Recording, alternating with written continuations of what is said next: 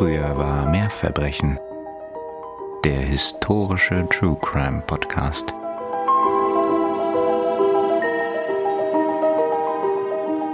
Gemessenen Schrittes geht Henriette die Straße entlang.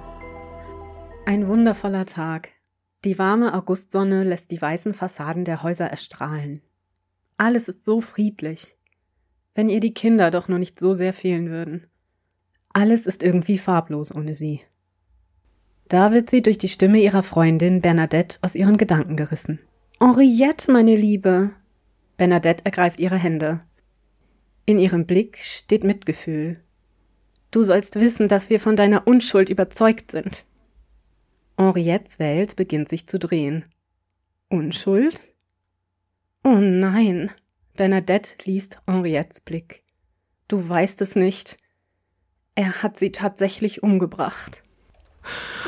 Oh mein Gott, ich mag jetzt schon Henriette und Bernadette und das französische, warme, romantische Gefühl, Ja. das sich bei mir ausbreitet. Absolut. Heute wird es schwer romantisch, schwer tragisch und wir begeben uns in das wunderschöne Paris. Ne? Von daher, da ist alles dabei. Aber erstmal Ja. ganz, ganz herzlich willkommen, ihr Lieben. Schön, dass ihr wieder eingeschaltet habt hier bei uns. Hier sind wie immer Nina Und Katharina, und ihr hört Früher war mehr Verbrechen. Den historischen True Crime Podcast. Jawohl. Und heute hören wir eine Geschichte, bei der es wirklich um die wahre Liebe geht. Aber leider fällt sie wie so oft dem Alltag zum Opfer. Und es geht auch noch um Eifersucht, um Psychoterror und um Mord und Selbsttötung. Oh es ist also tatsächlich auf eine traurige Weise auch eine bisschen zeitlose Geschichte, die wir heute hören. Wir sprechen nämlich heute zusammen hier über den Mord an der französischen Herzogin Françoise de Choiseul-Pralin. Oh. Ja, Ich habe noch nie davon gehört, freue mich nicht minder, davon zu hören. In welches Jahr entführst du uns denn diesmal? heute geht's ins Jahr 1847, also noch so Mhm. grob in der ersten Hälfte des 19. Jahrhunderts, ne? Mal nicht am Ende. Ja, und wie gesagt, es geht nach Paris. Oh, sehr schön. Ja, und wenn ihr mit uns auch gerne in der Zukunft noch weiter verreisen wollt und auch gerne Zeitreisen mit uns macht, dann folgt uns doch gerne auf Instagram und natürlich auf den Podcast-Plattformen eurer Wahl. Lasst uns gerne ein paar Likes und Sterne da. Ihr kennt ja das ganze Prozedere schon in- und auswendig. Genau. Ihr findet natürlich wie immer alle Kontaktmöglichkeiten in den Show Notes. Eure Mitwirkung ist uns eine Ehre und wir freuen uns jedes Mal ganz, ganz schrecklich von euch zu hören, von euch zu lesen und auch mit euch in einen Dialog zu treten. Und wer uns darüber hinaus noch supporten möchte, auch den Link zu unserer Kaffeekasse gibt es in den Show Notes. Ja, und vielen, vielen Dank für alle die, die uns schon unterstützen, auf welchem Weg auch immer. Ihr seid wirklich die Besten. Wir können gar nicht ausdrücken, wie Ja. dankbar wir sind, wirklich. Gut, was sagt ihr? Sollen wir jetzt die Zeitmaschine wieder anschmeißen und uns auf die Reise begeben? Ja. Und diesem äh, warmen und wohligen romantischen Gefühl nachgehen. Hm, ja, Ich bin gespannt, wie lange es anhält, aber ja, genau. Es geht nicht so romantisch los, fürchte ich. Aber in der Mitte wird's dann romantisch. okay, dann ist gut. Eine klitzekleine Triggerwarnung heute noch, bevor wir loslegen. Und zwar sprechen wir heute auch kurz über Selbsttötung. Wenn das etwas ist, das euch triggert, dann hört euch die Folge vielleicht nicht alleine an oder auch an einem anderen Tag. Gut, dann fangen wir mal an und wir begeben uns nach Paris, wie ich ja schon gesagt hatte, und zwar an den 17. August des Jahres 1847 in eine wunderschöne herrschaftliche Villa Nummer 55 an der Rue du Faubourg Saint-Honoré. Das ist nämlich die Villa der Herzogenfamilie Choiseul-Pralin in Paris. Die haben auch noch ein Stammschloss und ähnliche Unterkünfte. Also wir befinden uns hier im Hochadel. Also die Rue Faubourg Saint-Honoré ist sogar mir bekannt, da bin ich mal durchgelaufen bei einem Mm. Paris-Urlaub. Das ist, glaube ich, auch die Straße, wo das Staatsoberhaupt von Frankreich zurzeit residiert, jetzt auch schon ein bisschen länger, ne? Genau, tatsächlich ist das Haus, wo früher die Villa stand, in ihrer Form, über die wir jetzt reden, die Adresse des heutigen Staatsoberhauptes Frankreich. Die Nummer 55. Mhm. Und das ist auch tatsächlich das Original, das gleiche Haus? Ja, das ist das gleiche Haus, es sind aber Teile davon Oh. wohl abgerissen worden und dann eine Straße durch den Garten geführt und so. Also es hat sich schon ein bisschen geändert. Aber durchaus eine stattliche Adresse, würde ich mal sagen.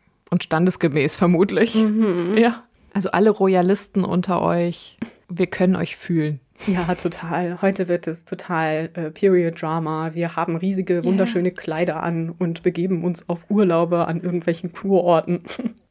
also, wir beginnen, wie gesagt, am 17. August des Jahres 1847 und so zwischen 4 und 5 Uhr nachts wird die Kammerfrau der Herzogin geweckt, und zwar durch ein lautes Klingeln in ihrem Zimmer und den Schrei einer Frau, den sie als den ihrer Herren identifiziert.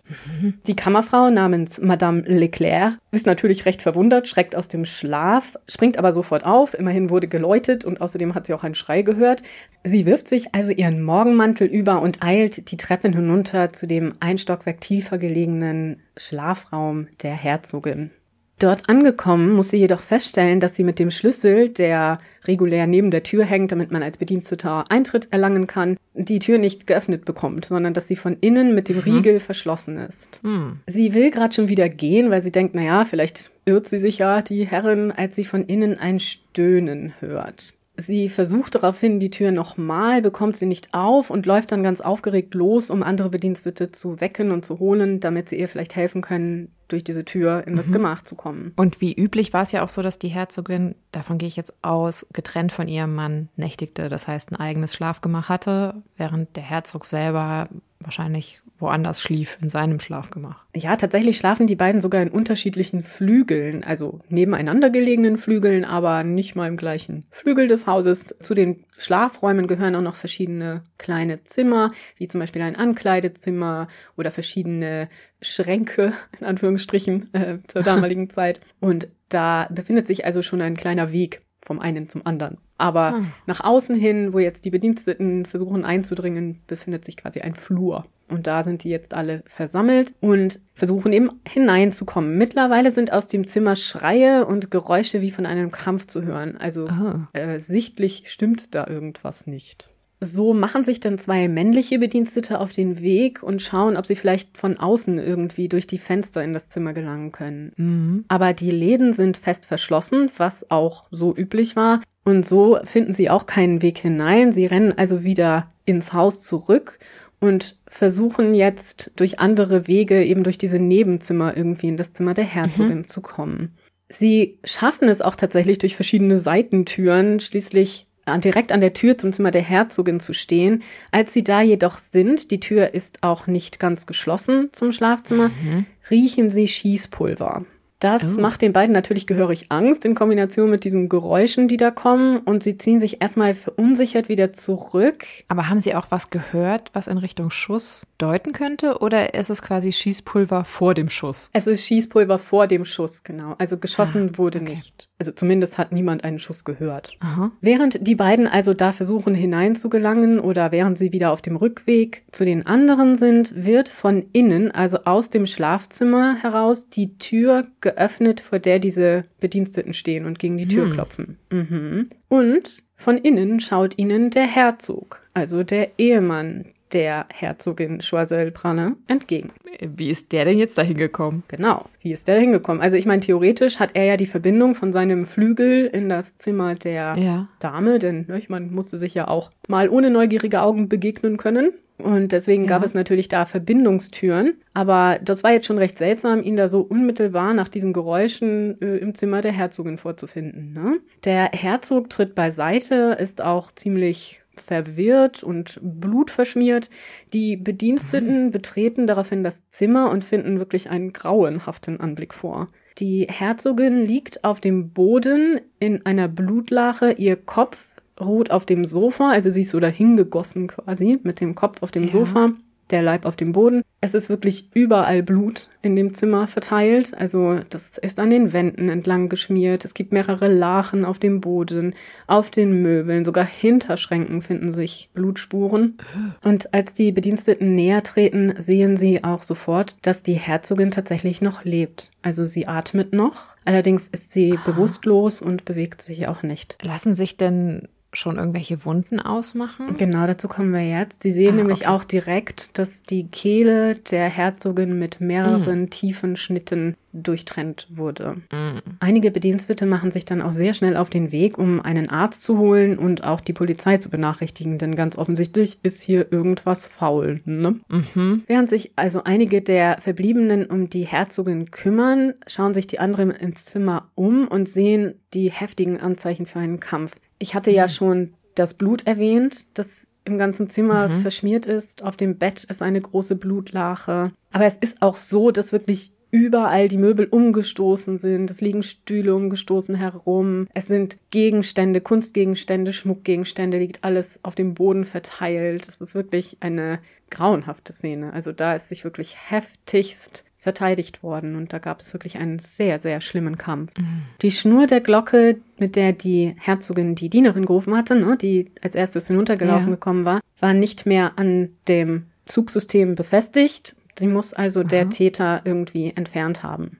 Außerdem lagen überall auf dem Boden Haare herum, die auch schon mit Blut verklebt waren. Oh. Äh, ja, und diese Haare gehörten sowohl der Herzogin als auch dem Angreifer. Also es waren zwei verschiedene Haare und Haarfarben, die man da fand. Okay. Und die Herzogin hatte tatsächlich auch Haare in ihren Händen vom Täter und unter den Fingernägeln, also büschelweise ihrem Angreifer die Haare ausgerissen. Und hat zu diesem Zeitpunkt der Herzog irgendwas gesagt? Nee, der soll wohl nicht so besonders hilfreich gewesen sein. Es wird nicht so sehr darauf eingegangen, aber nachdem jetzt die Bediensteten da sind und sich um seine Frau kümmern, zieht er sich erst einmal zurück, weil er sich waschen möchte, denn er hat ja nun seine Frau im Arm gehalten und sie quasi gefunden. Nicht? Wir kommen ganz am Ende darauf, wie er die Situation beschreibt, denn wir folgen jetzt ein bisschen der Okay. Polizei und schauen, Okay. was die so rausfinden konnte über die Familie und die Situation und mögliche Tathergänge. Allerdings soll der Herzog ziemlich emotional gewesen sein, also sich die Haare gerauft und sich selber das Blut überall hingeschmiert und das wird später noch interessant, denn Aha. das ist schon markant für Theobald de Choiseul Pralle. Hm. Ja, er soll wörtlich gesagt haben, O arme Frau, arme Frau, welches ist das Monster, das sie ermordete? Okay, aber bis dahin ist die Frau noch nicht gestorben. Nein, Okay. Und gibt es irgendwelche Hinweise darauf, dass der Herzog vielleicht sogar seine Finger bei der Tat im Spiel hatte? Weil nun mal, wir kennen das Spiel schon aus anderen Geschichten, aber er war in einem geschlossenen Raum mit einem Opfer und ist der einzige Überlebende, zumindest wahrscheinlich perspektivisch. Also ich denke, dass alle das sofort gedacht haben. Okay. Aber es ist natürlich auch ein Herzog und da ist man dementsprechend zurückhaltend. Also aus der Polizeibefragung nachher erfährt man schon, dass da alle auch ihren Zweifel haben. Wir werden auch nachher sehen, dass es dafür auch Gründe gab. Hm. Also in der Familie ist jetzt auch nicht alles so harmonisch, wie man vielleicht denken könnte oder alle glauben machen wollte. Ich, ge- ich werde mich gedulden und bin gespannt. Es erscheinen dann relativ schnell mehrere Ärzte, die sich um das Leben der Herzogin bemühen. Allerdings können sie leider nichts mehr für Françoise tun und nur zwei Stunden nach dem Angriff verstirbt die 41-Jährige an ihren schweren Verletzungen. Unterdessen trifft auch die Polizei vor Ort ein und alle Beteiligten, also alle Menschen, die zu dem Tatzeitpunkt im Hause waren und auch alle, die bis zum Eintreffen der Polizei ins Haus gekommen waren, also auch die Ärzte und so weiter, werden erst einmal festgesetzt und befragt. Und erstmal beschäftigt man sich mit der Familie und der Dynamik in der Familie. Und ganz genau das wollen wir jetzt auch tun. Das Leben der Herzogin begann am 14. April 1807, als sie als Françoise Altaris Rosalba Sebastiani de la Porta in Konstantinopel geboren wurde. Sie war die Tochter eines bedeutenden französischen Generals und Politikers, nämlich Horace Sebastiani, der in Konstantinopel stationiert war. Daher auch ihr Geburtsort da. Alle nannten sie von Anfang an wegen ihres vielleicht etwas sperrigen Namens Fanny. Und an dieser Stelle möchte ich sagen, dass in eigentlich allen Reportagen und Podcasts und so, die ich dazu gehört und gesehen habe, sie immer Fanny genannt wird. Ich kann mir aber nicht vorstellen, dass sie so anglophil waren. Ich denke, ich man hat nicht. das wahrscheinlich Fanny ausgesprochen. Ja. Ich werde es mal so tun. Ist natürlich auch nur eine Interpretation. Ihre Mutter war auch eine Adelige, nämlich Jean-Françoise Antoinette Sebastiani, die bei ihrer Geburt verstorben war. Ihr Vater war mit dem kleinen Mädchen etwas überfordert und jetzt auch als Militärmensch Ja. und Mann zur damaligen Zeit nicht in der Lage und willens, sich um die Aufzucht eines Babys zu kümmern und übergab sie deswegen relativ kurz nach ihrer Geburt ihrer Großmutter mütterlicherseits, die sich um sie kümmern sollte und das passierte auch in Frankreich. Wie das bei adligen Sprösslingen so ist, mangelte es Fanny in ihrer Kindheit an absolut gar nichts, außer Zuneigung und Aufmerksamkeit durch ihre Großmutter. Die Erziehung war hauptsächlich Gouvernantin überlassen, die Großmutter selber wurde mit Fanny wohl nie so richtig warm, da sie wohl ihre Tochter, also Fannys Mutter, mhm. über alles geliebt hatte und sie Fanny immer so ein bisschen, naja, den Tod der Mutter vorwarf, weil sie ja bei der Geburt ja. verstorben war. Es war also so ein bisschen schwieriges Verhältnis. Es war auch so, dass in diesem Hause niemand so richtig Interesse an Fanny hatte. Und so war es so, dass sie schon sehr früh lernte, dass sie absolut immer ihren Willen durchsetzen konnte, wenn sie nur lange genug rumquengelte. Mhm. Also man wollte keine schwierige Erziehung, man wollte sich nicht mit dem Kind auseinandersetzen und hat dann eben einfach ihr gegeben, was sie wollte, wenn sie dann nur still war. Das würde wirklich im späteren Leben für sie zum großen Problem werden. Hm. Zusammen mit ihren Verlustängsten, die sie eben durch den Tod der Mutter und durch die Kühle der Großmutter total verinnerlicht hatte, schon als Kind. Mhm. So wurde über die Jahre aus Fanny eine sehr willensstarke junge Frau, die sich auch immer durchsetzen wollte und musste. Das war ein Charakterzug, den sie bis zum Ende beibehielt. Sie war auch ausgesprochen hübsch, gärtenschlank wird sie beschrieben, also eine Adelige, wie man sie sehen wollte. Mit 17 Jahren machte Fanny dann etwas sehr Ungewöhnliches und auch sehr Ungebührliches äh, für die damalige Zeit. Sie hatte sich nämlich in den Kopf gesetzt, aus Liebe zu heiraten. Skandalös. Äh, ja, absolut skandalös, zumal ihre Großmutter auch schon einen Kandidaten für sie ausgesucht hatte der deutlich älter war und äh, eine gute Position hatte und den sollte sie eigentlich heiraten. Den fand sie aber doof und hatte sich schon für einen anderen Kandidaten entschieden, nämlich den 19-jährigen Charles Laure Hugues Theobald de Choiseul Pralin. Und den guten Theobald nannten alle nur Theo. Das ist wirklich hilfreich. Ja, ich finde auch, ich habe es mir jetzt auch ein bisschen leicht gemacht, ne? Weil jedes Mal so fünf Namen muss nicht unbedingt sein. Jedenfalls war es wirklich eine sehr romantische Liebesbeziehung zwischen Theo und Fanny, die auch im ganzen Adel überall diskutiert mhm. wurde. Also die beiden müssen wirklich ein ausgesprochen süßes Pärchen gewesen sein, als sie da so in ihren späten Teenagerjahren zueinander fanden. Theo war im Vergleich zu Fanny sehr ruhig und zurückhaltend und hatte eigentlich keine große Emotionalität in seinem Wesen. Mhm. Also er war jemand, der sich immer sehr zurücknahm, immer sehr pflichtbewusst war. Und Fanny war eben dieses Bündel voll Leben, das sich immer durchsetzen wollte, immer tausend Ideen hatte und so das Heft in die Hand genommen hat. Mhm. Und so haben die beiden es dann auch durchgesetzt, dass sie im Jahre 1824 in Paris geheiratet haben. Die Hochzeit war ein absolutes Society-Großereignis, denn die beiden jungen Leute waren nicht nur Sprösslinge zweier sehr bedeutender Adelsfamilien, sondern auch noch, wie gesagt, offensichtlich verliebt, was eine echte Seltenheit war zur damaligen Zeit, und gehörten zu zwei Familien, die nicht nur einflussreich waren, sondern auch noch aus unterschiedlichen politischen Lagern stammten. Mhm. Das heißt, es war also so ein bisschen wie bei Romeo und Julia, nur mit besserem Ausgang, zumindest zunächst. Also das hat wohl tatsächlich auch in der Politik Bedeutung gehabt, dass diese Familien nun zur gleichen Sippe gehörten mhm. und man sich auch politisch angenähert hat. Also es hatte schon weitreichende Bedeutung, diese Vermählung.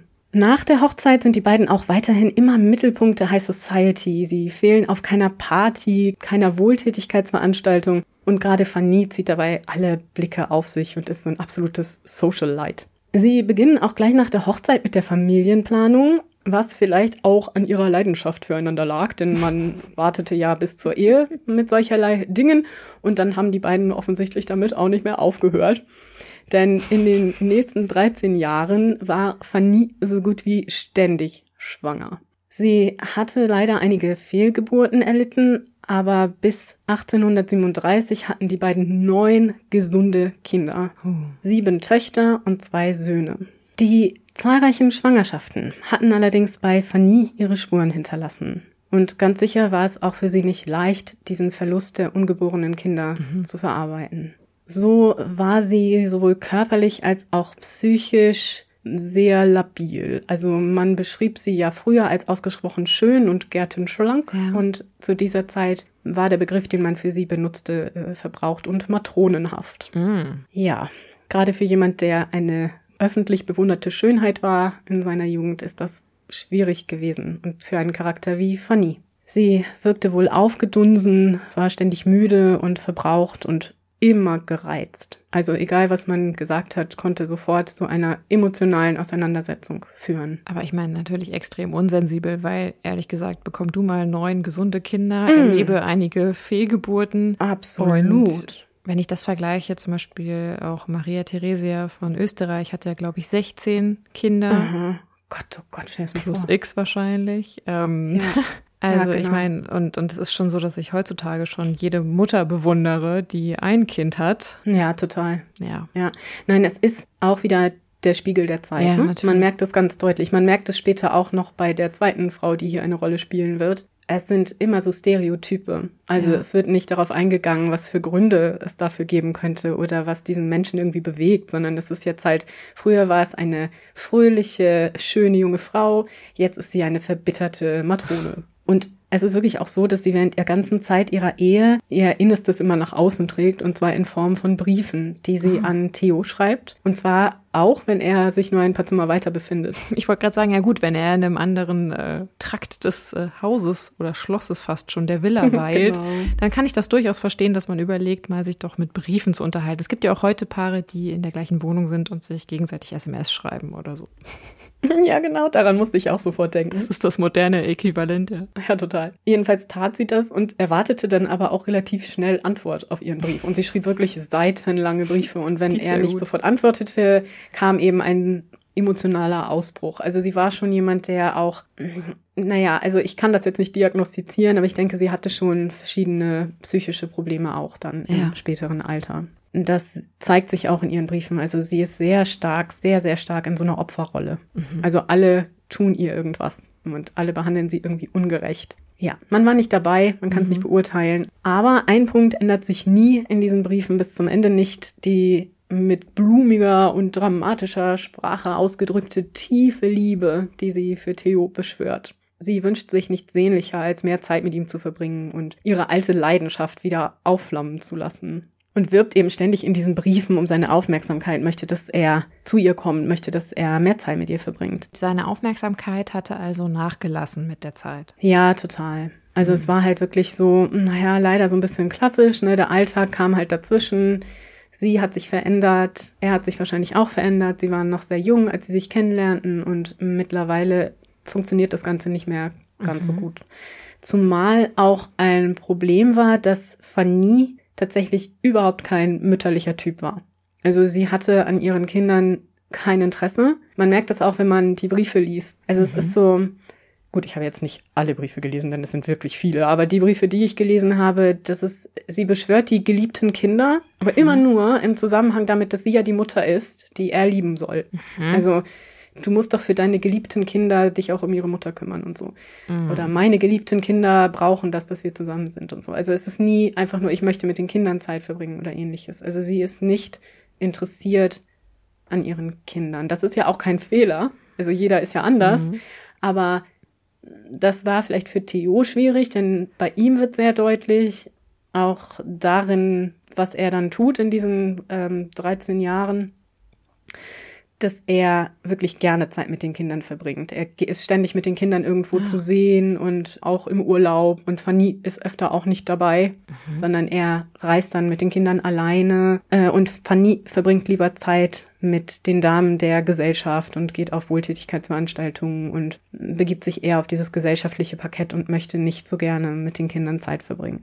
Das ist, wie gesagt, ja auch in Ordnung, nur da passte das nicht so richtig die Erwartungen, die die beiden vielleicht hatten, an Ja. das, was sie sich von ihrer Ehe gewünscht haben. Und je weiter wir fortschreiten in der Ehe, umso mehr fangen diese Briefe, die sie schreibt, auch an, wirklich vor Vorwürfen gegen Theo zu strotzen. Eben was ich so ein bisschen auch erwähnt hatte schon, dass er sie vernachlässigt und dass sie keine körperliche Leidenschaft mehr teilen und dass er die Kinder ihr vorziehen würde, dass sie nicht so wichtig sei wie die Kinder mhm. und das, ähm, naja, also es, es ist wirklich, es sind halt immer unterschiedliche Sachen, ne? Also ja. auch sowas wie, ja, und gestern Abend hast du ja Folgendes gesagt und das war ja mit dem und dem und also es sind so, so Auseinandersetzungen einer Ehe vielleicht, äh, aber auf Papier gebannt. Und es kommt immer sehr viel Emotion von ihr. Ja, also ohne ihr zu nahe treten zu wollen, ich kann etwas verstehen, dass er mhm. sich distanziert auf einer gewissen Ebene, weil das schon ja. sehr, auch gerade in dieser Emotionalität, glaube ich, sehr belastend ist und überwältigend im wahrsten Sinne des Wortes. Wenn jemand dich so mit so viel Emotionalität konfrontiert, mhm. dann, dann, dann, kannst, genau. dann erstickt dich das, glaube ich, ab einem gewissen Punkt. Richtig. Und sie war halt wirklich übertrieben emotional. Nicht, dass man ja. nicht emotional sein soll, bitte nicht falsch verstehen. Aber wenn man diese Briefe liest, dann merkt man schon, dass das keine gesunde Emotionalität ist, sondern mhm. das ist etwas, das sie tut, um eine Reaktion zu bekommen. Mhm. Ob es bewusst oder unbewusst, kann ich nicht sagen. Wie gesagt, kein psychologischer Hintergrund. Aber es ist sehr, sehr viel aufgetragen in diesen Briefen. Und was halt dann ab einem gewissen Zeitpunkt auch dazu kommt, ist der ständige Vorwurf, dass er ja. sie betrüge ihr untreu sei. Und sie hatte da auch ganz konkrete Ideen. Nämlich warf sie ihm vor, Affären mit den Kindermädchen zu haben. Und scheinbar wirklich mit jedem Kindermädchen. Und so ist es auch so, dass die Kindermädchen ständig wechseln bei denen, weil sie halt ständig das Kindermädchen feuert, weil sie ja angeblich eine Affäre mit ihrem Mann hat. Es gibt keinerlei Belege dafür, dass ja. Theo jemals eine Affäre hatte mit einem der Kindermädchen, die da gefeuert wurden. Aber Fanny unterstellte es bis zum Schluss wirklich auch noch einer ihrer letzten Briefe, enthält nochmal wieder diesen Vorwurf, dass er ja immer mit den Kindermädchen was hat. Ich denke, das kann auch daher kommen, dass sie natürlich gesehen hat, dass er gerne Zeit mit den Kindern verbringt. Bei den Kindern war immer das Kindermädchen dabei. Die ist natürlich mhm. auch mit in Urlaub gefahren. Das war zur damaligen Zeit so. Da hat sich ja nicht der Vater, wenn er ein Herzog war, in dem Sinne um die Kinder gekümmert, sondern das hat dann eine Kinderfrau erledigt und er hat nur die schöne Zeit mhm. mit den Kindern verbracht. Und das war für sie sehr schwierig. Also sie wollte nicht diese Rolle übernehmen und sich um die Kinder sorgen. Natürlich hätte auch eine Herzogin jetzt nicht diese Dinge übernommen, wie die Kinder zu baden und so weiter. Das war schon immer das Kindermädchen. Aber sie hätte durchaus dabei sein können und mit den Kindern spielen und mit ihnen Ausflüge ja. machen. Aber das hat sie nicht gewollt. Aber sie wollte dann auch nicht, dass er das alleine mit der Kinderfrau macht. Ja, und jedes Mal, wenn dann das Kindermädchen entlassen wurde, begann das ganze Spiel von neuem. Also man hat ein neues Kindermädchen eingestellt, ja, es kamen wieder die Vorwürfe, das Kindermädchen musste wieder gehen. Und natürlich ist es für alle im Haus sehr belastend. Also die Kinder leiden darunter sehr, weil sie sich nie an eine Bezugsperson gewöhnen mhm. können und ständig diese Person wechselt, die sich um sie kümmern soll.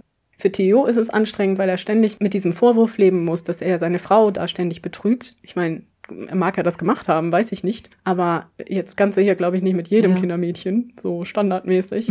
und für Fanny ist das natürlich auch belastend, denn sie hat eben diese Idee im Kopf, dass er sie da betrügt und dass ja. sie nicht wertgeschätzt wird. Natürlich kann das zu einem Teufelskreis einer selbsterfüllenden Prophezeiung führen, langfristig. Genau. So kommt es schließlich dazu, dass Fanny sagt, sie möchte kein Kindermädchen mehr für ihre Kinder. Sehr ungewöhnliche Entscheidung ja. zur damaligen Zeit. Es war absolut Standard, gerade in Adelsfamilien, dass man die Kinder durch Kindermädchen betreuen ließ. Aber da Fanny so ein Misstrauen hegte gegen diese Angestellte, durfte kein Kindermädchen mehr ins Haus. Und sie möchte das selber übernehmen. Wie wir uns jetzt vorstellen können, nachdem wir das sie so ein bisschen kennengelernt haben, geht das nicht lange gut. Also ja. sie möchte wirklich überhaupt eigentlich nichts damit zu tun haben und sie benutzt das Ganze dann wieder dazu, und ich unterstelle ihr hier wirklich nichts, ich sage das neutral, es wird dann zu einem Grund dafür, dass sie wieder um Aufmerksamkeit und um Mitleid ihres Mannes wirbt und sagt, mhm. guck mal, was ich alles tun muss mit den Kindern. Ich habe so viel Arbeit mit den Kindern und äh, jetzt beachte mich doch. Ich kümmere mich um die Kinder. Also das ist auch nicht irgendwie, jetzt kann ich mir Zeit mit den Kindern verbringen ja. oder irgendwas in der Art, sondern es ist immer, schau mich an, schau mich an, ich habe hier ein Problem, ich leiste was, komm, schau mich an, die ganze Zeit.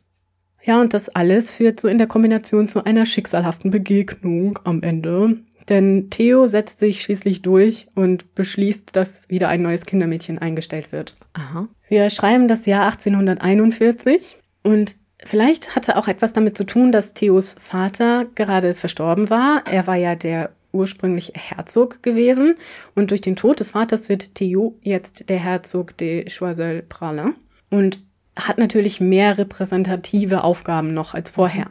Das heißt, man kann sich jetzt auch nicht leisten, irgendwie sich selbst um die Kinder zu kümmern. Das gehört einfach nicht in diese Gesellschaftsschicht. Man hat ein Kindermädchen.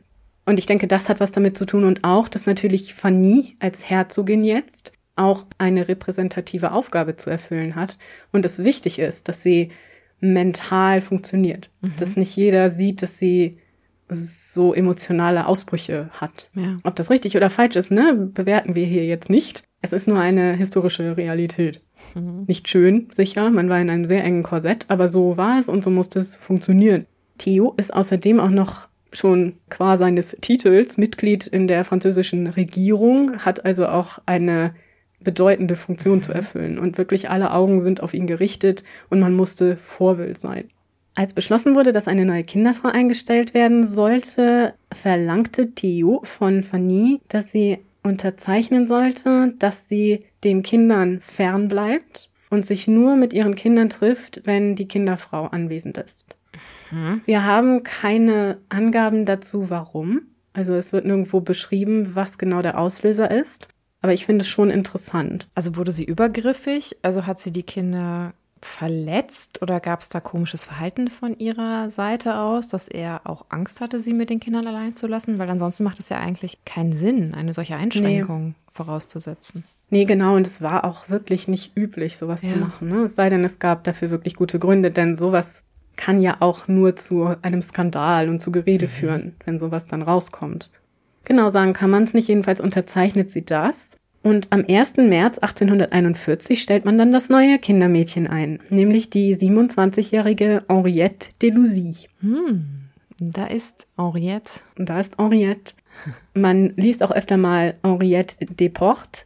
Deportes war der Name ihrer Mutter, Delusy der Name ihres Vaters. Sie war nämlich die Tochter einer unverheirateten Mutter. Mm. Tatsächlich war ihre Mutter auch die Tochter eines Barons, nämlich des Barons Philippe Deportes. Aber es war so, dass zur damaligen Zeit diese Schwangerschaft außerhalb einer Ehe ein absoluter Skandal war. Und obwohl ja. es wohl so war, dass die Mutter den Vater des Kindes unbedingt heiraten wollte, also die beiden waren wohl auch verliebt und mochten sich, hatte der Vater diesen jungen Mann abgelehnt und hat stattdessen lieber seine Tochter verstoßen. Und so ist es dann auch so, dass Henriette mit ihrer Mutter in ärmsten Verhältnissen aufwächst. Denn die Frau muss sich jetzt ganz alleine selber um dieses Kind kümmern und und hatte eben auch keinen Mann aufzuweisen. Das hat es ihr sehr schwer gemacht, sich da in der Gesellschaft zu behaupten. Mhm. Die beiden leben aber ein recht gutes Leben. Also Henriettes Mutter war wohl eine Kämpfernatur und hat sich immer sehr gut um Henriette gekümmert, ermöglicht ihr auch Schule und Ausbildung und fördert sie immer sehr.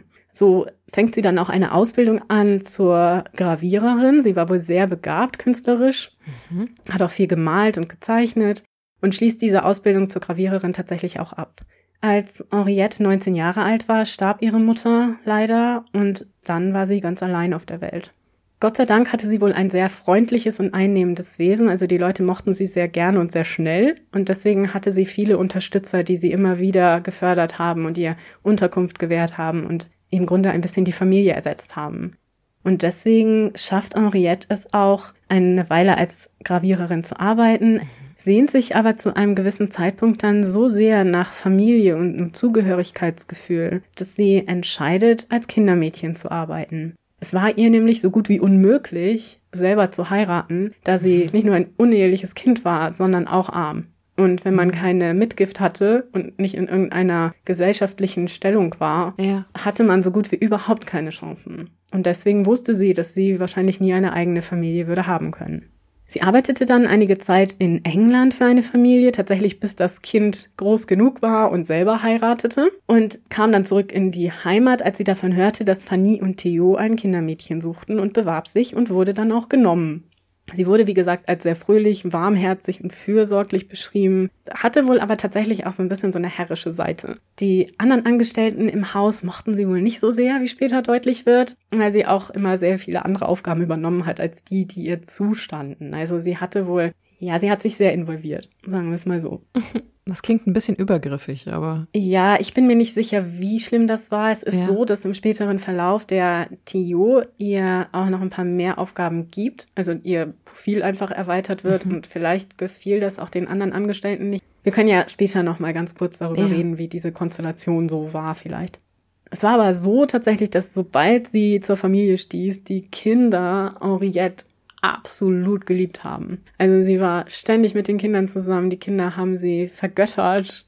Man hat richtig gemerkt, wie die Kinder glücklicher und ausgeglichener wurden, weil dieses Kindermädchen sich wohl so sehr ehrlich um die Kinder bemüht hat. Also das war wirklich, glaube ich, ein schöner Moment. So bleibt Henriette dann auch die nächsten sechs Jahre bei den Choiseul Pralins. Und die Stimmung im Haus, wie wir uns vielleicht jetzt schon vorstellen können, wurde immer schlechter. Theo verbringt jetzt immer mehr Zeit mit den Kindern und dadurch auch mit Henriette. Und natürlich führt das unweigerlich zu Gerüchten. Sowohl in der Gesellschaft als auch im Hause selber, dass die Angestellten anfangen zu tuscheln. Fanny wird immer unglücklicher und ihr Verhalten wird wirklich immer extremer. Es ist jetzt so, dass sie tatsächlich jeden Abend, also fast jeden Abend, sich anschreien vor den Angestellten, auch vor Gästen, dass sie sehr zynisch und sarkastisch gegenüber Theo ist und ihn wirklich öffentlich auch brüskiert und ihm eine Affäre vorwirft, ihm vorwirft, er würde sie vernachlässigen. Also die ganze Zeit so eine angespannte Stimmung im Haus regiert. Theo reagiert darauf sehr kühl, er redet kaum, verteidigt sich kaum gegen die Vorwürfe. Es ist nur so, dass alle Nase lang er wirklich dann so einen Ausbruch hat und dann fängt er an, auch wirklich super laut rumzuschreien und dann wird das so ein Schreiduell der Eheleute im Hause. Das Ganze mündet dann schließlich in einem Selbsttötungsversuch von Fanny, in dem sie versucht, ins Wasser zu gehen. Allerdings macht sie das sehr öffentlich und sehr offensichtlich und sie hat später auch in ihren eigenen Notizen geschrieben, dass sie nicht wirklich vorhatte, sich selbst zu töten, sondern unterstreichen wollte, wie schlecht es ihr geht. Ja, es ist halt ein Hilferuf, ne? Also in irgendeiner Form, ja. Genau. Also ich denke schon, dass Fanny wirklich verzweifelt war. Also das Ja. wird auch aus den Briefen deutlich. Jetzt war es also so mittlerweile, dass es wirklich auch noch der Letzte in der High Society davon überzeugt war, dass Theo und Henriette eine Affäre haben. Weil man sie eben auch öfter mal sieht. Ne? Also zum Beispiel gehen sie ins Theater. Wenn Theo mit seinen Töchtern ins Theater geht, ist Henriette dabei. Man fährt in den Urlaub, immer ist Henriette dabei. Und so wird das Gerede immer lauter in der Gesellschaft. Natürlich ist das zutiefst demütigend für Fanny. Es geht sogar so weit, dass die Gerüchte nachher bis zu ihrem eigenen Vater vordringen und er extra anreist und sich einmischt in diese ganze Geschichte und sich Theo zur Brust nimmt. Theo streitet die ganze Zeit diese Affäre ab, Henriette auch. Also beide bestehen darauf, dass es keine Affäre gibt. Also ich habe in den Quellen Verschiedenes gelesen, man Ja. kann es nicht beurteilen. Es ist, werden wir am Ende auch noch sehen, wahrscheinlich auch nicht wichtig, tatsächlich, ob die beiden wirklich eine Affäre hatten oder nicht. Jedenfalls geht es so weit, dass Fannys Vater schließlich durchsetzt, dass Henriette entlassen wird. Und so verlässt Henriette im Juli des Jahres 1847, wir merken, es ist nicht lange vor dem Mord, das Haus der Choiseul Pralins. Es war wohl so, dass die Trennung von den Kindern allen das Herz brach. Also sowohl die Kinder als auch Henriette tauschen Briefe miteinander aus, in denen wirklich dieser Trennungsschmerz ausgedrückt wird. Und das war wohl wirklich eine harte Zeit. Und sie hat halt immer wieder Briefwechsel gehabt mit den Kindern im Verlauf des Monats, in dem sie sie nicht mehr gesehen hat. Das war vielleicht von Henriette jetzt im Nachhinein betrachtet nicht so klug, denn natürlich kam halt schnell der Verdacht auf, da sie auch mit Theo Briefe austauschte, in denen sie eben diese Gefühle ausdrückte, dass da vielleicht die Idee der Affäre doch stimmt. Aber es gibt keine Briefe an Theo, die darauf hindeuten, dass die beiden eine Affäre hatten. Nee. Also wo sie ihn mit Kosenamen oder Liebesbekundungen überschüttet oder so. Nein. Was sie allerdings macht, ist so eine Art gemeinsame Zukunft heraufbeschwören. Also nicht im Sinne von, oh, dann heiraten wir, sondern einfach, ich wünschte, wir könnten irgendwie mit den Kindern wieder da und dahin fahren. Oder ich wünschte, es wäre wieder so wie pff, im letzten Sommer. Sie redet, als wäre das noch eine Möglichkeit, obwohl sie ja schon entlassen ist aus diesem Haus und eigentlich auch nur eine Angestellte war, die leider ersetzbar ist. Mhm. Theo allerdings kann Henriette auch nicht so richtig gehen lassen, denn innerhalb dieses Monats, in dem sie nicht mehr im Hause lebt, besuchen sie Henriette in ihrer neuen Unterkunft und verbringen mit Henriette den Tag. Sie geht sogar auch noch mit ihnen ins Theater und ähnliches. Also diese Verbindung wird aufgehalten. Es ist ein bisschen wie so getrennte Ehegatten ja. und dann so ein Kinderbesuch, der da stattfindet. Also Theo und die Kinder. Theo und besuchen. die Kinder besuchen okay. Henriette. Mhm, ja. Genau. Und das war natürlich auch so ein bisschen skandalträchtig, ne? Weil mhm. du besuchst ja nicht das Kindermädchen in ihrer ärmlichen Unterkunft, so als Herzog mit deinen Kindern. Also das war schon, da hat man sich schon seine Gedanken zugemacht. Natürlich bekam Fanny das auch mit, denn sie ließ Theo mittlerweile überall beschatten. Also sie hatte wirklich überall Spione eingesetzt, ließ ihn verfolgen und deswegen bekam sie auch alle seine Tätigkeiten mit und diese Streitigkeiten, dieses Angeschreie am Esstisch und so weiter wurde wirklich immer schlimmer und es kam täglich zu Auseinandersetzungen. Am Vorabend des Mordes, dem 16. August 1847, ging Fanny früh zu Bett nach einem einsamen Abendessen. Also an dem Tag hatten sie nicht gemeinsam gegessen, sondern sie nahm ihr Abendessen in ihrem Gemach ein. Mhm. Wie üblich verschloss sie dabei alle Fenster und Läden sowie die Türen. Allerdings ließ sie immer den Riegel zu Theos Räumen offen, weil sie immer die Hoffnung hatte, er würde vielleicht zu ihr kommen und man würde eine Liebesnacht verbringen was allerdings schon lange nicht mehr geschehen war. Fanny schläft also wahrscheinlich relativ früh ein, das wissen wir natürlich nicht so ganz genau, bis sie zwischen vier und fünf morgens dann in ihrem Bett schlafend angegriffen wird. Der Angreifer versuchte ihr die Kehle durchzuschneiden. Ich sage deswegen versuchte, weil das alles mhm. nicht so gut funktionierte leider am Anfang. Also er fügt ihr nur tiefe Schnitte zu, aber keine lebensgefährlichen mhm. Verletzungen. Und von dem Angriff geweckt, schreit Fanny natürlich um ihr Leben und greift auch nach dieser Klingelschnur, mhm. was wir ja schon am Anfang gehört haben, und reißt an der Klingelschnur, um die Bediensteten zu alarmieren. Der Angreifer muss dann die Schnur abgerissen haben, die diese Klinge betätigt, mhm. und versucht dann, sie mit dem Griff einer Pistole zu erschlagen und versucht selbiges auch noch mit einem Kerzenständer. Also die werden später vorgefunden, beide mit Haaren und organischen Materialien. Fanny muss dabei von ihrem Angreifer geflohen sein, und zwar durch das ganze Zimmer. Ich hatte ja schon erwähnt, überall Blutspuren oh und Gott. umgeworfene Möbelstücke. Und sie hatte sich wohl auch wirklich vehement verteidigt, worauf eben diese Haare in den Händen und auf dem Boden hinweisen. Der Kampf verursachte Chaos, hatten wir ja auch schon gehört, und ihre Handabdrücke, blutige Handabdrücke sind überall an den Wänden zu finden. Mhm. Der Angreifer schnitt ihr noch mehrfach in die Kehle und durchtrennte schließlich die Halsschlagader, woraufhin mm. Fanny dann verblutete. Sie erlangte auch nie wieder das Bewusstsein nach dieser Tat und starb dann eben, wie gesagt, zwei Stunden später. Ja, und hier hatten wir ja unsere Geschichte begonnen. Ne? Jetzt mhm. sind wir also wieder am Ausgangspunkt. Dem Inspektor der Polizei kommt natürlich diese Familienkonstellation auch direkt verdächtig vor. Ne? Das kann man sich vorstellen, was ja. da berichtet wurde über die Streitigkeiten, über Henriette und über diese mögliche Affäre und so weiter und so fort. Und der Tatort lässt beileibe nicht auf einen professionellen Attentäter schließen, weil ich würde hoffen, dass, so komisch das klingt, aber dass jeder professionelle Attentäter oder Meuchelmörder nicht halb so viel Chaos anrichtet. Da hast du völlig recht. Katharina ist eben schon eine professionelle Schnüfflerin, denn ja. tatsächlich gibt es ein Zitat des Inspektors, nämlich dies ist nicht das Werk eines professionellen Diebes oder oh. Mörders.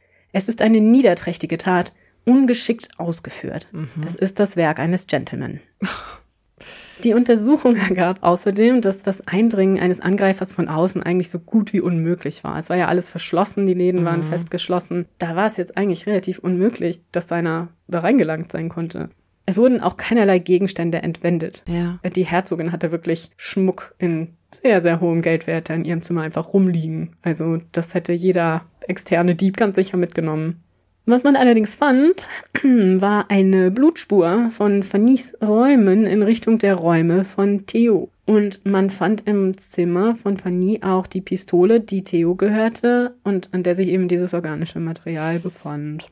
Zudem berichtete ein Bediensteter, einer der beiden, die da um das Haus herumgelaufen waren, dass sie im Fenster neben dem Gemach, neben dem Schlafgemach der Herzogin einen Mann haben stehen sehen, während sie versucht haben, von außen in die Räume zu gelangen und dass er die Erscheinung des Herzoges gehabt haben soll. Hm. Außerdem fand man in Theos Zimmer auch noch einen blutverschmierten Dolchgriff. Hm. Also der Dolch war wahrscheinlich die Mordwaffe. Die Klinge des Dolches hat man allerdings nie gefunden.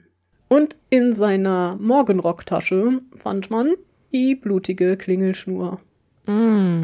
Ja. Okay, das ist quasi der Sechser im weiß ich nicht, Beweismittel, Lotto. Ja, also das war wirklich so offensichtlich, dass Ja. da mit tausend roten Pfeilen drauf gezeigt Aha. wurde. Also der hat das wirklich jetzt nicht sehr gut verborgen. Nee. Ja. Zudem hatte Theo auch Kratzer und Bissspuren und die aufgefundenen Haare hatten eben die gleiche Farbe und Beschaffenheit wie seine Haare. Damals konnte man das ja noch nicht testen, wie wir ja schon so oft gesagt haben, aber zumindest sahen sie sehr nach Theos Haaren aus, die sie da in der Hand von Fanny gefunden hatten. Und naja, schließlich und endlich war er ja auch am Tatort aufgefunden worden. Quasi eine Sekunde, nachdem die Schreie aufhörten. Also von daher, mh, sieht nicht so gut aus für ihn. Nein. Er hat dann aber eine Ausrede, die ihm sofort keiner glaubt. Auf die bin ich jetzt sehr gespannt. Ja, er sagt, er habe seine Frau schreien hören des Nachts, habe dann seine Pistole gegriffen und sich eben in das Zimmer seiner Frau begeben, um ihr das Leben zu retten, habe dann heldenhaft mit dem Angreifer gerungen und ihn dann schließlich auch in die Flucht geschlagen. Dass er das Blut von Fanny an sich hat, ist nur, weil er sie gehalten hat in seiner Mhm. Verzweiflung und ja, er hätte die Tat nicht begangen.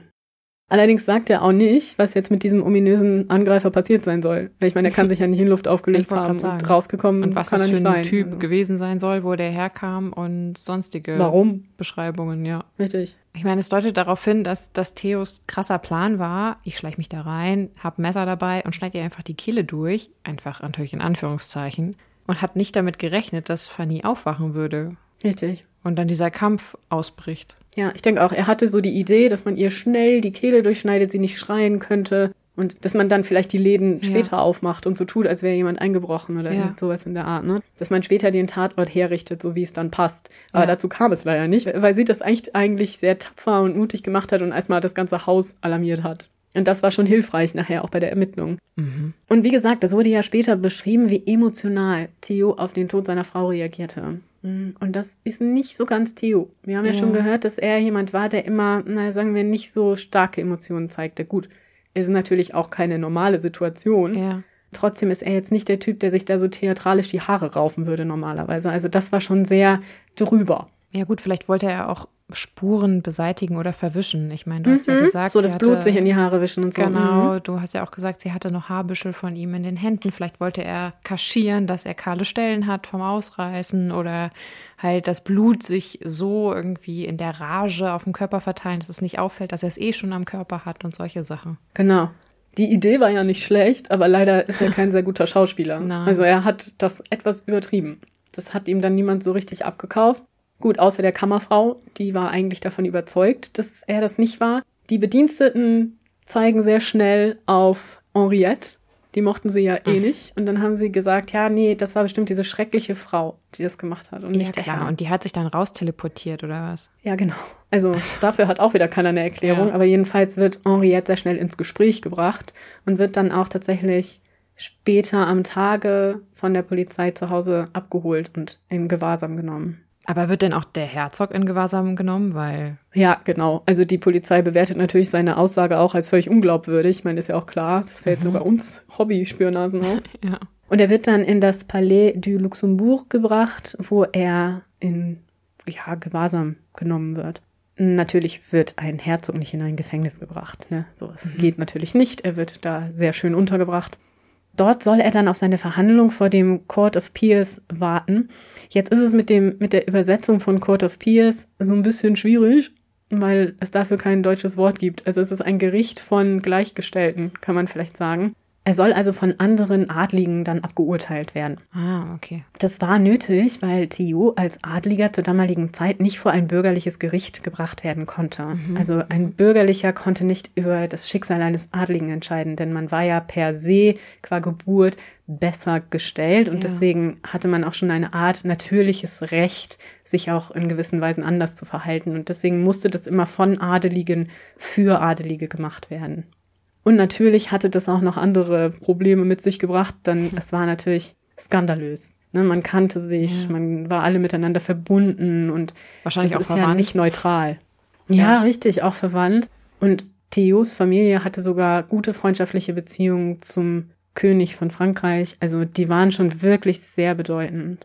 Ja, und all diese Dinge sind natürlich für Theo sehr bedrohlich. Ja. Und so ist es leider so, dass Theo wahrscheinlich eben, um diesem Schicksal zu entgehen, noch am gleichen Tag, also am Tag des Mordes, eine ganze Fiole Arsenik schluckt. Mm. Das wird relativ schnell bemerkt und sofort kämpfen zahlreiche Ärzte um sein Leben. Allerdings verstirbt er am 24. August, also gut eine Woche später, an dieser Arsenikvergiftung. Aber was passiert dann mit den Kindern? Weil die sind ja jetzt Mutter und vaterlos. Richtig.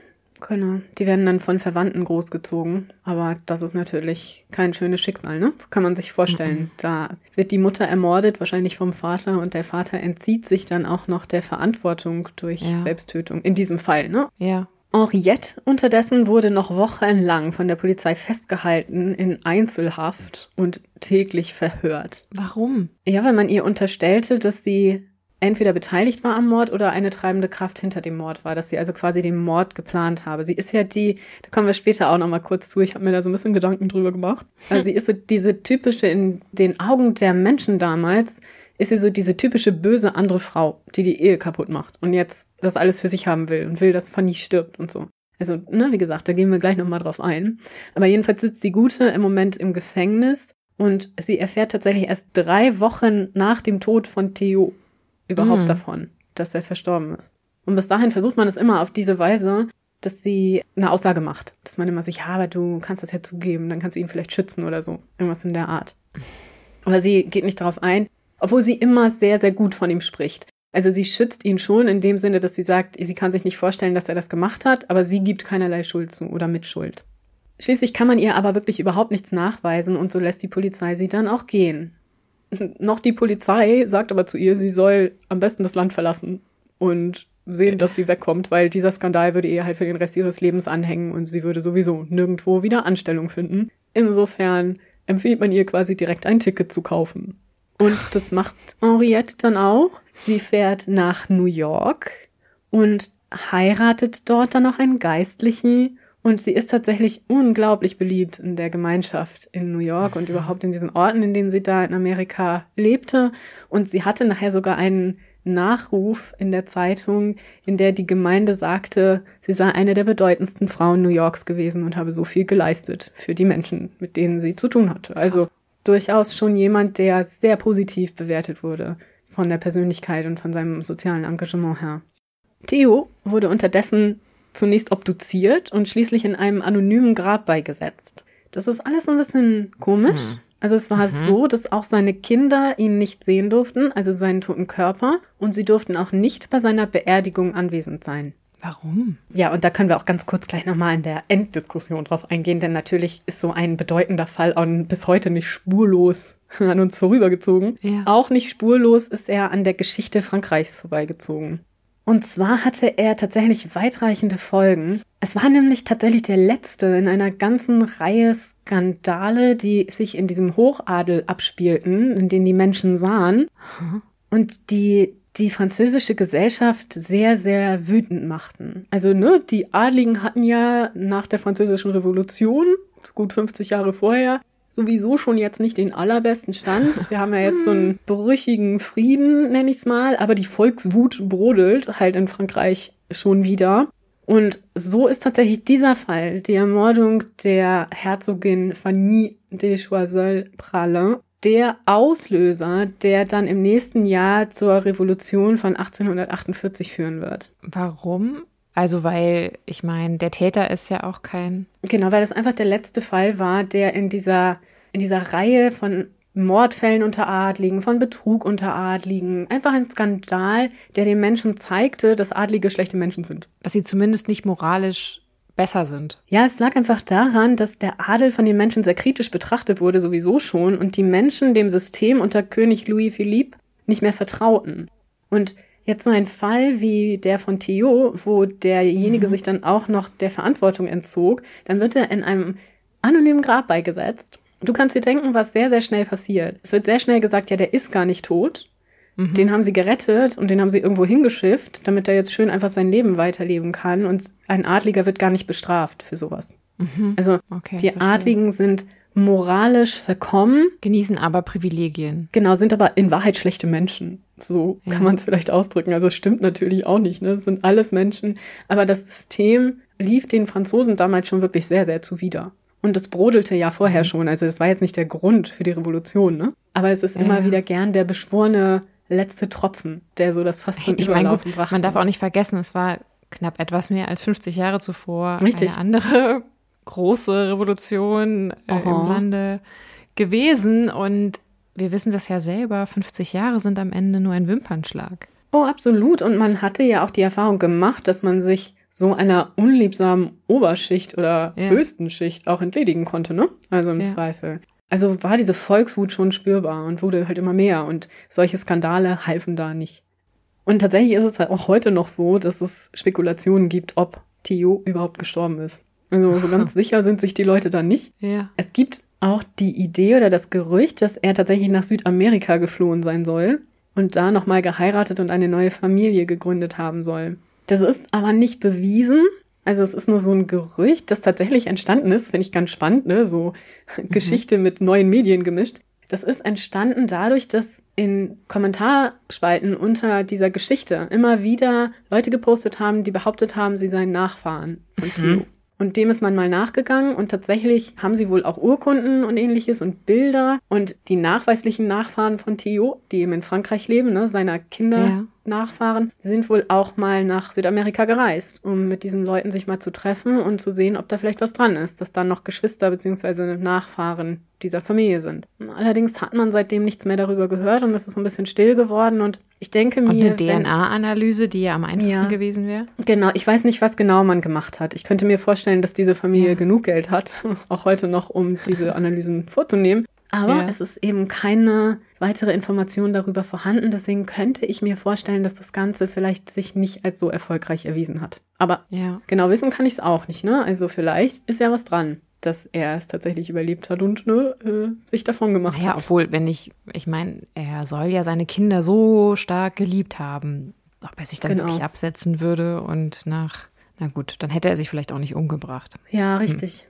Hm. Vielleicht wollte er aber auch den Kindern den Skandal ersparen. Also am Ende, man weiß es nicht, ne? Also ich will jetzt Theo ja. nicht als selbstlos hinstellen. Also er hat seine Frau ermordet. Das ist auf gar keinen Fall ja. richtig oder entschuldbar, egal was die für Streit hatten. Aber es war natürlich auch, wäre er jetzt wegen Mordes verurteilt worden, hätten die Kinder auch nie wieder einen Ehepartner oder irgendwas gekriegt. Das muss man mhm. auch ganz klar sagen. Also die wären halt wirklich weg vom Fenster gewesen, die Familie. Er war ja ein Herzog. Also das war schon sehr ja, bedeutend. Und so hatten die Kinder alle ein gutes Leben, soweit ich es nachvollziehen konnte. Also es gibt dann ja so schöne Stammbäume und die haben alle auch ja. geheiratet und sie da eigene Familien gegründet und sind dann der älteste Sohn wieder selber Herzog und so. Also sind übrigens auch alle im Hochadel geblieben, also haben auch alle wieder irgendwelche Hochadligen geheiratet und so wie es ist in diesen Wie man es halt so macht, Nina, ne? Genau. Würden wir natürlich auch so machen, wenn wir es nicht schon getan haben, wenn wir Teil des Hochadels wären.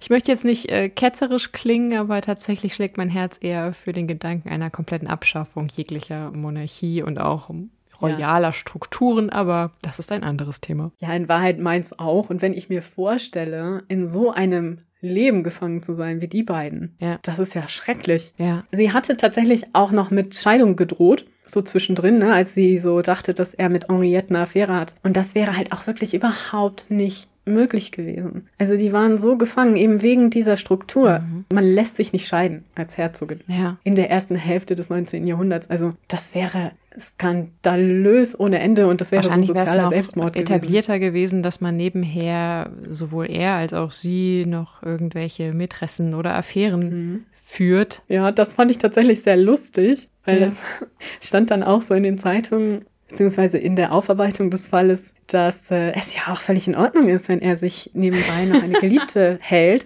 Aber es sei ja höchst unanständig, die dann im eigenen Haushalt zu haben und die dann, also das mit den Kindermädchen zu machen. Ne? Ansonsten ist das ja kein Problem. Also ja, die Moral der damaligen Zeit hatte schon auch so ganz besondere Grundsätze. Also ich glaube, das können wir mhm. heute gar nicht immer so unbedingt nachvollziehen. Ne? Und nee. die beiden hatten auch einen schweren Ausgangspunkt weil sie sich wirklich geliebt haben. Das klingt jetzt vielleicht paradox, aber ich denke, dass es manchmal in den Fällen besser funktioniert hat, wo es halt wirklich jedem egal war. Ne, man hat halt gemeinsam mhm. funktioniert, irgendwie auf dem gesellschaftlichen Parkett. Jeder hatte jemand anders, den er geliebt hat. Und man hat halt als Ehepaar was repräsentiert. Für Theo ja. und Fanny war von Anfang an nicht nur ihre Position im Spiel, sondern auch ihr Gefühl. Und das merkt man die ganze Zeit, dass sie so sehr darunter leiden, diese Liebe, dann diese zerbrochene Liebe, dann diese Veränderung des Partners, der einem so viel bedeutet. Und die sind wirklich so sehr gefangen in diesen starren mhm. Strukturen, mhm. die sie einfach nicht Klar, durchbrechen und das können. vielleicht natürlich dann noch kombiniert mit speziellen persönlichen Stärken und auch Schwächen. Also Richtig, genau. wir können es jetzt nicht interpretieren, weil erstens können wir, haben wir nicht die Kompetenz, eine psychologische Analyse anzustreben, noch mhm. kennen wir die Dame oder den Herrn persönlich. Aber manches in deiner Erzählung deutet ja darauf hin, dass ihr auch, dass ihr zum Beispiel vielleicht eine therapeutische Begleitung geholfen hätte oder gut getan hätte. Und das mag vielleicht dann auch noch ein, ein ausschlaggebender Faktor gewesen sein, der das Ganze schwieriger machte. Ja, ich glaube das auch unbedingt. Also sie hat bestimmt Hilfe gebraucht. Also mhm. das merkt man einfach. Äh, also das ja. merkt man schon auch an ihren Briefen und ihren Äußerungen und daran, wie die ganze Situation einfach so unglaublich eskaliert und für alle Beteiligten, Kinder und Eheleute und Angestellte zur Hölle wird in diesem Haus. Ja, so eine obsessive Ader einfach auch an den Tag legt, ne? Ja, und sie war eben von Anfang an, ne, es gibt ja solche und solche und Fanny ja. war von Anfang an ein sehr egozentrischer Mensch. Also sie wollte unbedingt im Mittelpunkt stehen und zwar immer. Das war als Kind so, das war als junge Frau so und später auch. Nur es funktionierte nicht mehr. Und sie lief dann mit diesem Bedürfnis total gegen Wände. Und das mhm. hat sie halt einfach nicht verkraftet. Es ist eine sehr tragische Liebesgeschichte. Ja. Denn ja. eigentlich hat es ja wirklich schön angefangen. Ist ja auch schön mal zu hören, dass da in dieser Zeit auch Leute aus Liebe geheiratet haben und sich gegen alles durchgesetzt haben, gerade ja. auch in diesen Adelsschichten. Aber es ist nun mal auch so, dass Adel oder nicht solche sehr jung begonnenen Beziehungen manchmal nicht halten und dass man sich ändert im Leben und dass dann vielleicht irgendwann die Vorstellungen nicht mehr zusammenpassen. Ja. Und genau das ist den beiden eben passiert. Also sie waren Teenager, als sie sich kennengelernt haben und haben gemeinsam geträumt und das hat leider der Alltag alles ein bisschen zunichte gemacht. Ja, gut, bis zu dem Punkt, wo er entschieden hat, sie zu töten. Das ist dann genau. ja gut das absolute Crescendo gewesen. Absolut. Und das ist auch ja. auf gar keinen Fall irgendwie zu entschuldigen. Das ist auch nicht das, was ich hier versuche, um Gottes Willen. Also er hatte keinerlei Recht, das zu tun. So schlimm kann es nicht gewesen Nein. sein. Ja. Man hätte eine andere Lösung finden müssen. Ich weiß nicht, inwiefern er das getan hätte, wäre eine Scheidung wirklich sozial möglich gewesen. Mhm. Und inwieweit sie so lange so intensiv alle bearbeitet hätte, hätte sie einfach gehen können. Ja. Es wäre nicht dazu gekommen, glaube ich, hätte es nicht dieses starre gesellschaftliche Korsett gegeben, in dem beide gefangen waren. Beteiligten viel besser gewesen. So ist ja. es absolut. Und es ist halt letztlich so, dass beide zutiefst unglücklich waren, einfach mit ihrem Leben, mit ihrer Beziehung, mit ihren Zukunftsaussichten und ja. dass das dann so total, sie hatten keine Hilfe und keine Unterstützung bei sich selbst oder woanders. Und im Endeffekt ist es völlig egal, ob Theo eine Affäre hatte mit ja. irgendeinem Kindermädchen oder auch mit Henriette de Lucy. Das spielt keine Rolle. Die Ehe war unglücklich aus anderen Gründen. Also ja. das Kindermädchen hat nicht die Schuld daran. Das ist etwas, das mir auch immer wichtig ist zu betonen. Wenn es so zerrüttet ist, wie bei den beiden, dann ist es auch nicht fair, Henriette dann die Schuld zu geben und zu sagen, sie ist jetzt die böse Frau, die irgendwie versucht hat, die Eheleute auseinanderzubringen und oder die auch eine Verantwortung daran trägt, dass er entscheidet, seine noch Ehefrau umzubringen. Also das ist ja absolut wahnwitzig. Ich genau. glaube aber auch tatsächlich, jetzt ganz persönlich, ich könnte mir gut vorstellen, dass die beiden gar keine Affäre hatten. Mhm, ich glaube das auch. Also ich ja. denke auch nicht, dass da eine Affäre war. Ich glaube, die beiden waren mehr auf einer Wellenlänge. Ich glaube auch, sie haben sich gut verstanden. Aber Henriette war jetzt nicht, ich glaube auch nicht, dass sie daran interessiert gewesen wäre. Vielleicht hatte sie so ein bisschen, so ein, war vielleicht ein bisschen verliebt in Theo. Ja. Ne? So aber ich glaube nicht, dass da jemals irgendwas passiert ist. Ich glaube, sie hat das sehr genossen in dieser Konstellation. Genau, es hat ihr vielleicht geschmeichelt. Sie mochte die Kinder sehr gerne. Genau. Sie fand dort etwas, was sie gesucht hat. In der Beziehung Richtig. auch zu den Kindern. Und da war dieser Mann, der das nachvollziehen konnte. Und das war die Ebene. Das macht in meinem Kopf gerade am meisten Sinn als die Vorstellung, dass sie eine Affäre hätten, weil dann hätten sie auch dann hätte sie auch, um ihn zu retten, ja auch lügen können und sagen können hinten raus, weil sie ja dachte, er lebt noch, um mhm. ihn zu entlasten. Ja, nein, ich nehme die Schuld auf mich oder so. Also Sachen, ja. die manchmal verliebte Menschen tun, um den geliebten Menschen mhm. zu retten. Das hat sie ja alles nicht gemacht. Das ist jetzt kein stichhaltiger Beweis, aber für mich ein Indiz nein. und von daher. Ich meine, im Endeffekt beweisen werden wir es nicht können. Nein, natürlich nicht auf die nicht. eine oder die andere Weise. Ihr denkt vielleicht auch ganz anders als wir. ist auch völlig in Ordnung. Aber ja, ich denke auch, dass es da vielleicht eher auf der theoretischen Ebene geblieben ja. ist bei den beiden. Und sie war für die Kinder auf jeden Fall gut. Jetzt mal ja. das Ehepaar außer Acht gelassen. Ich denke, diese Jahre, die sie mit Henriette hatten, haben den Kindern sehr gut getan. Aber weiß man denn, ob die Kinder und Henriette, nachdem sie dann nach Amerika ausgewandert waren, noch Kontakt hatten? Ja, das weiß man, hatten sie nicht. Hm. Schade. Mhm. Ja, das finde ich auch. Aber man hat sie ja auch sehr gebrieft. Das ja. habe ich jetzt nicht explizit gelesen, dass ihr das verboten oder ihr davon abgeraten wurde, aber ich könnte mir vorstellen, dass man es ihr zumindest nahegelegt hat, dass sie jetzt nicht weiterhin diese Briefe schreibt, die es so aussehen ja. lassen, als würde sie die Stelle der Mutter einnehmen wollen oder so. Aber ja, wissen klar. kann ich es nicht. Ne? Ja. Ja, es ist traurig. Aber gerade weil es so emotional ist und uns irgendwie heute auch noch betrifft, gab es auch so viele moderne, in Anführungsstrichen, Adaptionen der Geschichte. Es gibt nämlich tatsächlich aus den 30er Jahren, ja, da scheint das irgendwie sehr den Nerv der Zeit getroffen zu ja. haben. Zwei Romane darüber, nämlich einmal Forget Me Not und einmal All This and Heaven Too das tatsächlich von einer Verwandten von Henriette Delucy geschrieben worden ist. Und letzteres ist sogar verfilmt worden, und zwar 1940 mit Betty Davis und Charles Boyer. Also so ein ganz romantischer, früher Schnulzenfilm, wenn irgendwer Bock drauf hat. Also, ne, All This and Heaven Too. Und ich musste tatsächlich bei der Geschichte auch noch so an andere Filme denken, ja. ne? Das Prinzip, zum Beispiel The Sound of Music. Ja. ja. da ist es ja auch so. Und da sind dies, diese kühle Frau an der Seite dieses Mannes, der seine Kinder so liebt. Und dann kommt das Kindermädchen und ist so wundervoll und dass die Frau direkt weggekickt wird. Also es ist immer so Frau gegen Frau. Ja. Das ist ja auch in dieser Geschichte so. Theo ist irgendwie so ein Spielball. Dabei ist ja Theo eigentlich der Böse in dieser Geschichte. Natürlich. Und trotzdem geht es die ganze Zeit darum, was Fanny falsch gemacht hat, was Henriette falsch gemacht hat, was sie nicht hätten tun sollen und wie sie ihn irgendwie beeinflusst haben. Aber im Grunde ist er ja gestandener Mann. Er kann sich ja um sich selbst kümmern. Ja, natürlich. Und das wird irgendwie so total vernachlässigt. Es ist halt wieder, ja, die Frauen sind zickig und anstrengend und die andere ist irgendwie eine Verführerin, die da rumherläuft. Und das ist einfach zu kurz gegriffen. Das ist nicht die Geschichte. Dieser Blick wird tatsächlich, finde ich, auch Theo nicht gerecht. Also das nee, ist ja das Schlimme. Ne? Also man tut auch ihm damit keinen Gefallen, ihn so als das willfahrige, komplett, weiß ich nicht, willenlose Opfer darzustellen. Nein, das war er sicher auch nicht. Und er war bestimmt nee, nicht der Spielball nicht. dieser Frauen, sondern er hatte offensichtlich auch eigene Bedürfnisse, eigene Qualitäten, eigene Unzulänglichkeiten und mhm. hat am mhm. Ende eine Entscheidung getroffen, die sehr fragwürdig und auch am Ende strafbar war. Oh ja. Ne? Also er hat ein Verbrechen begangen und er hat sich dafür entschieden. Das ja. ist nicht alles, was er war, aber das ist ein Teil davon. Und ich finde auch diese Sicht auf die Dinge, dass die Frauen am Ende die Agitatorinnen sind, sowohl gut als auch schlecht, auch immer für die Männer in den Geschichten sehr, naja, unvorteilhaft.